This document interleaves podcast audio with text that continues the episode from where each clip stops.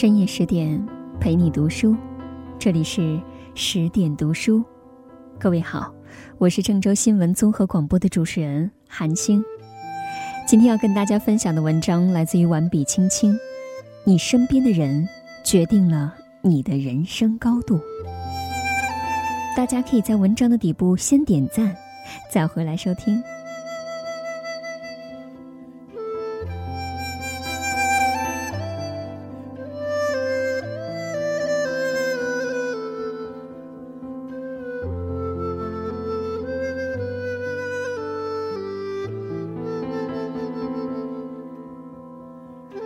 闻鸡起舞这个典故，每个人都听说过。它讲的是东晋将领祖逖年少有壮志，与好友刘琨一起发愤图强，鸡鸣即起，挥剑习武的故事。但细读这个典故，你会发现很有意思。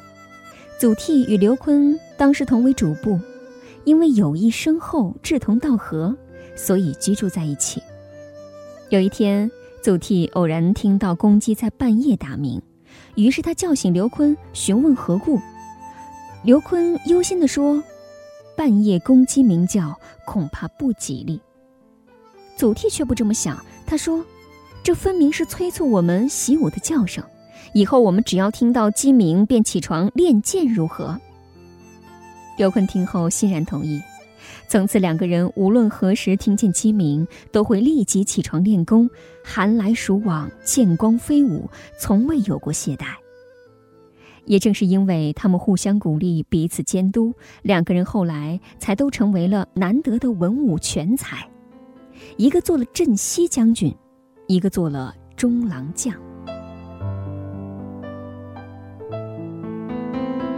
而倘若当时，在刘坤身边的不是祖逖，而是另外一个墨守成规、得过且过的懒惰之人，想必这个故事会有一个截然不同的结局。起码，古典文学里不会有“闻鸡起舞”这个伟大的典故。有时候，谁在你身边，你跟什么样的人在一起，真的很重要。因为你身边的人是什么层次。你也会慢慢的变成什么层次，所以永远要去接近一个正能量的、习惯于优秀的、高层次的人。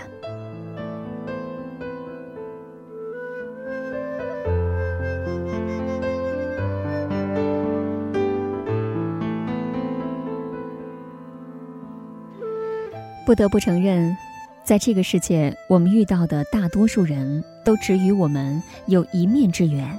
匆匆擦肩而过之后，他们便会消失于人海。人生路虽曲折漫长，但能够真正影响我们的，永远只是那么三五个人，而这三五个人，就围绕在我们的身边。每一个正在读或者读过大学的人，都体验过宿舍效应。在一个宿舍里，如果有人谈恋爱，那么，其他人也纷纷会去寻找爱情。如果有人早起晚归泡图书馆，那么其他人也会积极响应着，忙着占座考研。甚至，如果有人喜爱音乐，那么听歌的人就会多；如果有人热衷踢足球，那么宿舍里堆的最多的就会是臭烘烘的球鞋。所谓“近朱者赤，近墨者黑”，在一个群体里。如果你特立独行，会觉得有百般不适。大学生活虽开阔，你的同学有那么多，可是给予你最深影响的，往往是同宿舍的那几个家伙。因为你们同吃同住，同来同往，生活轨迹相似，低头不见抬头见，你们围绕在彼此身边，浸染着彼此的气息，注定会趋向同一层次。而进入职场以后，又会有同事效应。同事是个奇怪的存在，他不是亲人，但却比亲人与你相处的时间更长久。如果，你有一位工作严谨细致又充满创造激情的领导，那么你会渐渐的趋近于他，开始注意仪容，思维变得缜密，心态愈加的成熟，职业和人生都仿佛经历了柳暗花明又一村，突然开阔起来。可是，如果在你身边围绕的是擅长八卦和家长里短的同事，天天抱怨男人不是好东西，挑剔婆婆是天下至恶，对生活哪哪都看不惯，那么，总有一天你也会沾染上颓废、怨毒和几分灼人的戾气。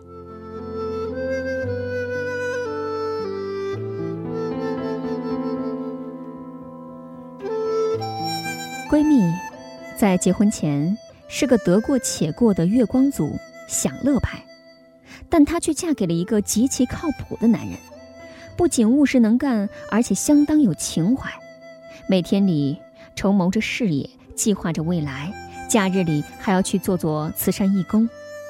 这个男人身上的光芒太过夺目，结婚后不久，闺蜜竟然有些自惭形秽。觉得渐生无法与之相匹配的危机感，于是他一改曾经的小女人做派，将吃喝玩乐的心思转到读书上，在工作之余又学起了烘焙。起初，他烤出的马卡龙的模样丑得一塌糊涂，但是他的他却热情地鼓励他说：“人生有理想是最好的事情，种下什么籽儿就会结什么果。”她听后信心倍增，便咬牙坚持了下来。如今，闺蜜的烘焙手艺相当不错，朋友们吃着她做的甜点都赞不绝口，而她的精神状态也是从未有过的容光焕发。相同的眉眼，却有迥异的神采，如同换了一副新的面孔。受男人的影响，她也开始关注慈善，虽然只是赠衣物、做义工等微小的善事儿。但他的内心却日益丰盈富足，仿佛人生都得以圆满。而见他如此的优秀和积极，男人也更加精神抖擞。两个人你追我赶，势均力敌，在彼此的眼中愈加的珍贵，成为最好的风景。有时候，你的伴侣决定着你的人生高度。在好的婚姻里，男女必须同心。然后同行，最后同成长。谁的脚步慢了，便要迎头赶上；如果追不上伴侣的脚步，在婚姻的分叉口，便只能洒泪告别，各自纷飞。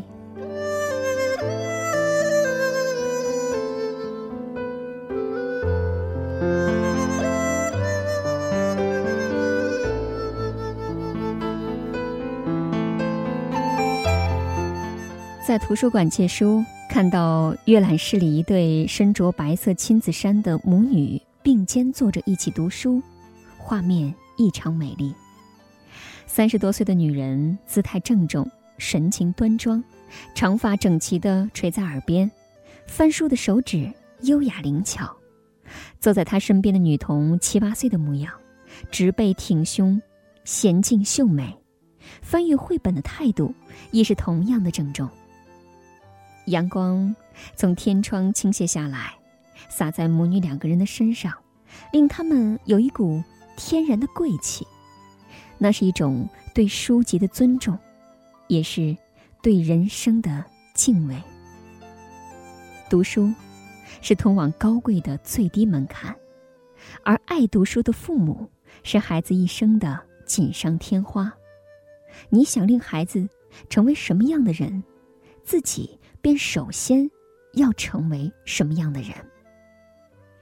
我想起我的邻居，他的孩子刚满两周岁，他便将孩子丢给了爷爷照顾，自己天天外出打麻将，左邻右舍亲见此事，都觉得十分惊诧。可后来又听闻，原来他的母亲便是一个麻将狂，而且牌品相当不好。如此，众人惊诧之意便化为乌有，只是唏嘘一声。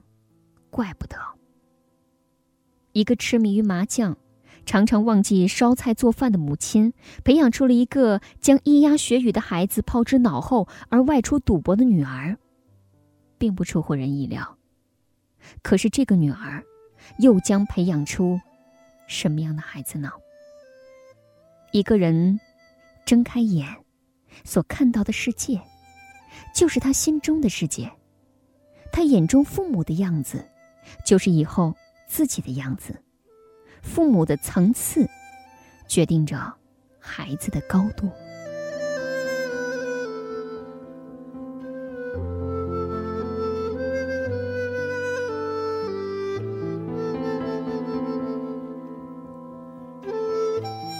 每个人都活在圈子里，朋友圈、亲人圈、职场圈，这些圈子是你最熟悉的领域，而圈子里那些与你交集最多的人，对你的影响最深，甚至决定着你的人生层次。我们皆如此，从幼年到少年，陪伴在身边的是父母；从少年到青年，陪伴在身边的是同学和朋友；而青年以后。陪伴我们最多的是伴侣和同事，他们的一言一行、一举一动，构成你的潜在意识圈，左右着你的人生方向。那些自带光芒属性的人，能激励你、照亮你；而那些自带雾霾属性的人，却会死死的拖住你，并且手轻轻一挥，令你前路一片灰暗、迷茫且杂乱。无论是照亮，还是遮挡，都是潜移默化的。你身处其中毫无察觉，而你能做的，便是沉定本心，独守底线，远离雾霾，奔向光明。而对于那些无法远离的亲人和朋友，我们不妨就做那个自带光芒的人，因为自带光芒的人。自有他的人生高度。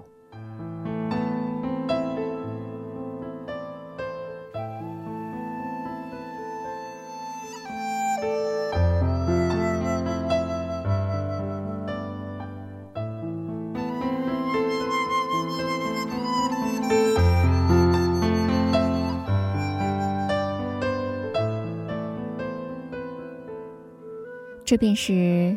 十点君为大家选择的一篇文章，名字叫《你身边的人决定了你的人生高度》。赞同他的观点，请在文章的底部点赞。如果有话要讲，也可以在文章的底部留言。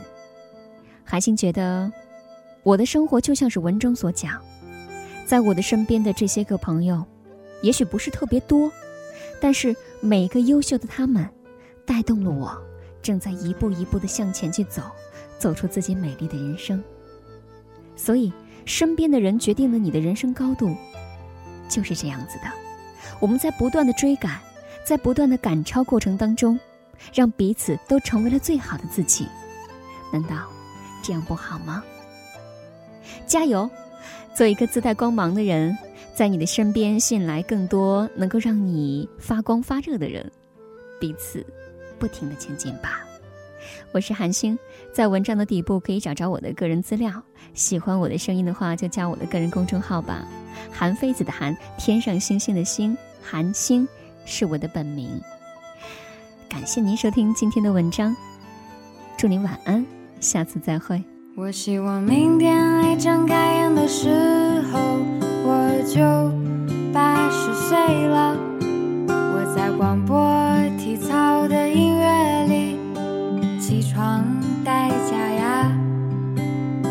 鸡蛋煎成了糖馅儿，等你把豆浆打好再熬熟。我们相对着坐在桌边，八十岁的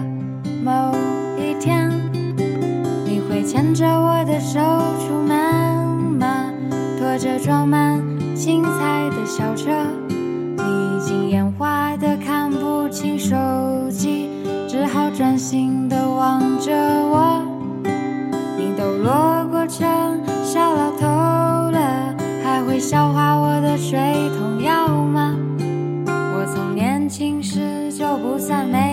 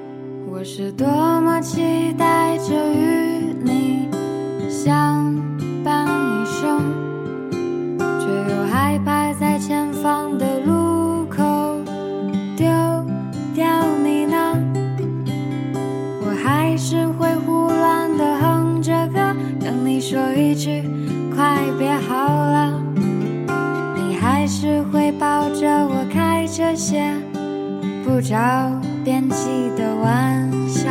你在八十岁的某一天，站在街头牵着我，我们提着满满的吃的，看着来来往往的车。我是快乐的悲观主义者，你是理智的乐天派呢？吵闹着、陪伴着，就这样相爱着很久了。